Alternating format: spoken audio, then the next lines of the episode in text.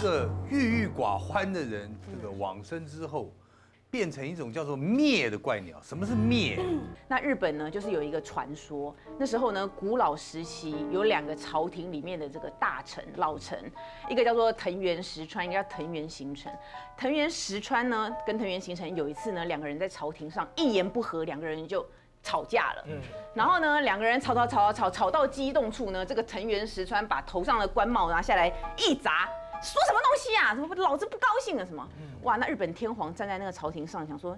在我面前摔官帽，你什么东西啊？有没有把我放在眼里啊？有没有藐视朝廷，对不对？一气之下，我不管你们两个谁有理，你丢帽子的那个去当地方官吧，马上就贬到东北去，成为一个地方的小官而已。那这个十方先生心里当然就郁闷、郁郁寡欢。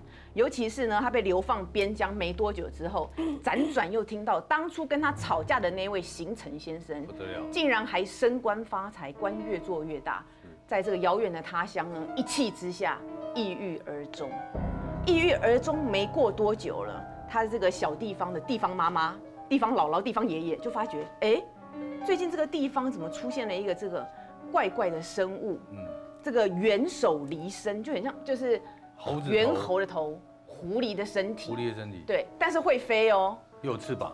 老虎的这个爪子，哦有然后对蛇的尾巴，其实也跟鳗鱼有点像，就是有有有点像我们之前讲的那个灭鸟，对，然后呢，它就会在这个地区这样子盘徘徊，在这个天上这样飞，时不时的呢就是破坏农作物。时不时的偷吃人家大厅放的东西，所以这个居民其实就叫他灭鸟，然后就是反正就是觉得他很烦啦，可是又拿他没办法。后来呢，他在这个地方这样子盘旋了一阵子之后，竟然呢慢慢的也移动到了这个日本的这个京城中央。就有一次呢，这个日本呢突然这个京城中央发觉乌云笼罩，三天三夜不散。哇，那这个天皇就是很紧张，他们就请了这个京城里面最厉害的勇士，力气力大无穷的勇士来对抗这个乌云，想说看看是不是有什么鬼怪的东西来解决一下。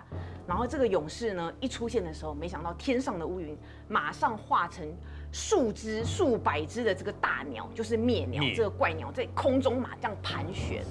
那这个勇士呢，他就。一边，因为他是虽然心里很害怕，但他是被派出来要对抗这个了，就拿起弓箭往天上射，然后一边说射啊射啊射啊，哎，还真的被他射下来好几只。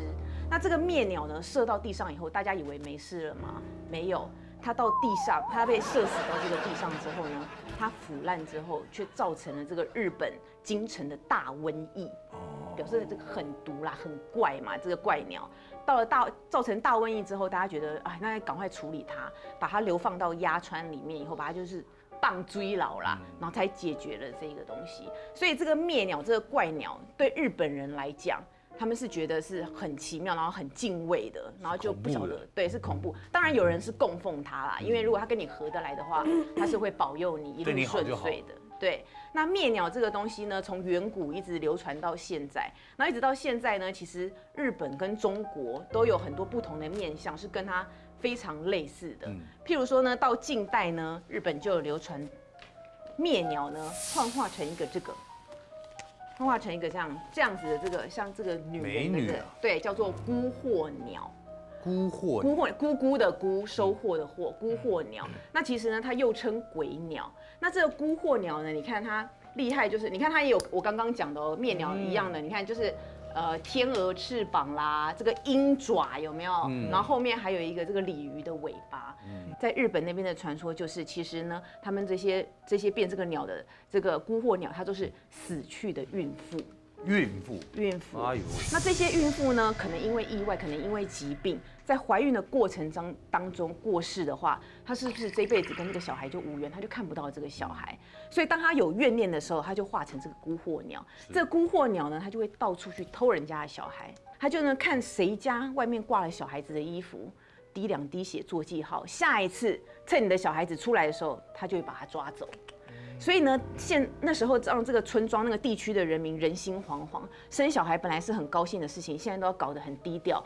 所以日本呢，那时候又有流传了一个方法来对付这个妖怪，就是凡是只要难产死亡或是发生意外死亡的怀孕的妇女，她死亡的时候呢，要下葬之前一定会剖腹把她的胎儿取出来。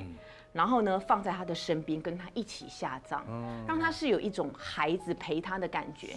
那如果这个孩子是没有足以成型到可以剖腹取出的话，他们就会意思意思放可爱的小娃娃在他的身边代替。对，所以你看那个日本很多的这个图文集里面哦，他有他有提到这个孤惑鸟，他们就都是很很哀伤的感觉，很哀伤的妈妈抱着一个婴儿。嗯。所以其实就是也是蛮蛮可怜的一一个故事。那这是在日本流传的这个怪鸟。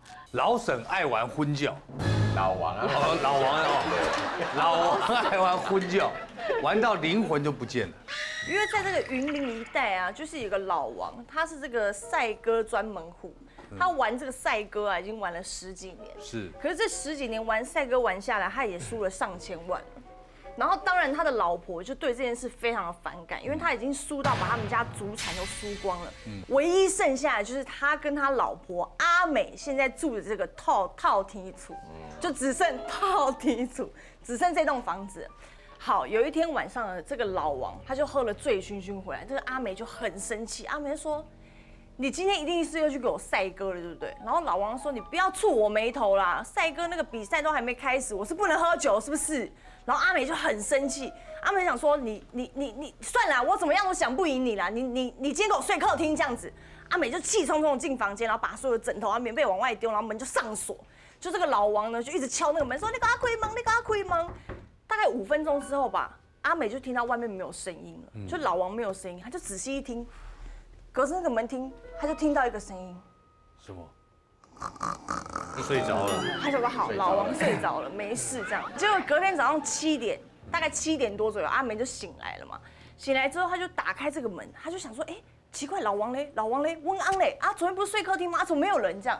然后走去外面院子看什么鸽子养鸽子笼，也都没有看到老王。他说死啊，这个死大口的，跟那里一定要去玩赛鸽这样。他说好，回来我就是要跟你讲离婚这件事情。阿美就在家等等等等等等到晚上十点多，她老公老王回来了，然后回来又是全身酒气醉醺醺这样。阿美很生气，想说你今天是不是要跟我去玩赛鸽？说金灭短桃就要把他老王推开这样。老王就又来说，林家讲话风格，对他们比较传统，就是比较你知道，他就对他就说。林北今天帅哥赢了青蛙班呢，就赢了一千多万回来。林北金姐姐戏哟这样，然后阿美想说真的假的啦？老王就说真的啊，早知道不要跟你讲，我把钱全部拿来塞卡多好，还不用让受你的气什么的。然后阿美想说哇，赢一千多万呢，代表家产也回来一部分嘞。阿美心里想说好吧，既然你今天是赢钱，我就不跟你计较，也不跟你提离婚的事。到了半夜三点多快四点的时候。阿美突然一个尿，好急哦，想说我一定要起来尿尿。可是阿美一起来，坐起身之后，发现哎，老王怎么不见了？我床旁边的人呢？我的枕边人呢 m o k 阿美想说好，我去找老王。结果在哪里找到老王？在那个养鸽笼旁边，发现老王就蹲在那个鸽子笼旁边。他一走近看，就说哎，睡觉啦，不要在那边闹啦。才一走近，就突然听到她老公蹲在那鸽子笼前面，然后就咕噜咕噜变鸽子，咕噜咕噜就变鸽子，很奇怪。阿美就再上前一步，就说：“哎，睡觉了，不要蹲在这里。”阿干毛喜欢坐好像。结果这时候老王一回头看他，变母鸡，对不对？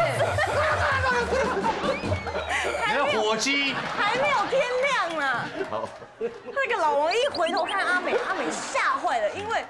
老王眼睛呈现血红色，就像鸽子的眼睛，活生生瞪着他老婆这样。阿美吓得有说：“你西洋骨头哦，那必刚刚那一巴掌给她老公打下去，就她老公就昏倒在地上。到了隔天早上起来，阿美醒来之后，又是七八点的时间，她老公又不见了，老公又不见了，老公去哪里了？结果这个时候听到邻居在外面喊说：“阿美啊，阿美啊！”出代志啊！你刚出代志，他想说，我老公出什么事情了？结果他说，你刚跳楼了啦，跳楼跳楼了啦！哎，话说阿美那时候还很紧张，说老公跳楼必死无疑，哪一个跳楼可以生存？但说也奇怪哦，这个老王跳楼下来之后，居然没事，只有骨折而已。骨折当然就送医院嘛，送医院之后就很奇怪哦。这个老王在医院然后坐在床上都呈现背对人的状态，然后都是咕噜咕噜咕噜咕噜咕噜咕噜咕噜，然后阿美晚上跟他讲话哦，他都是用咕噜咕噜咕噜咕噜，就是大家都讲不出个所以来，说你为什么会变成这个样子？然后有一天晚上，阿美就想说好，你到底要怎么样？你跟我讲清楚。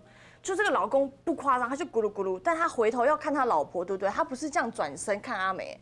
他是整个头呈现一百八十度，然后咕噜咕噜，就像鸟的脖子可以转一百八十度，然后回去看着那个阿美，阿美吓坏了，他想说好，既然你有这个病，医院治不了，不然我们带你去宫里面走走，看看到底发生什么事情。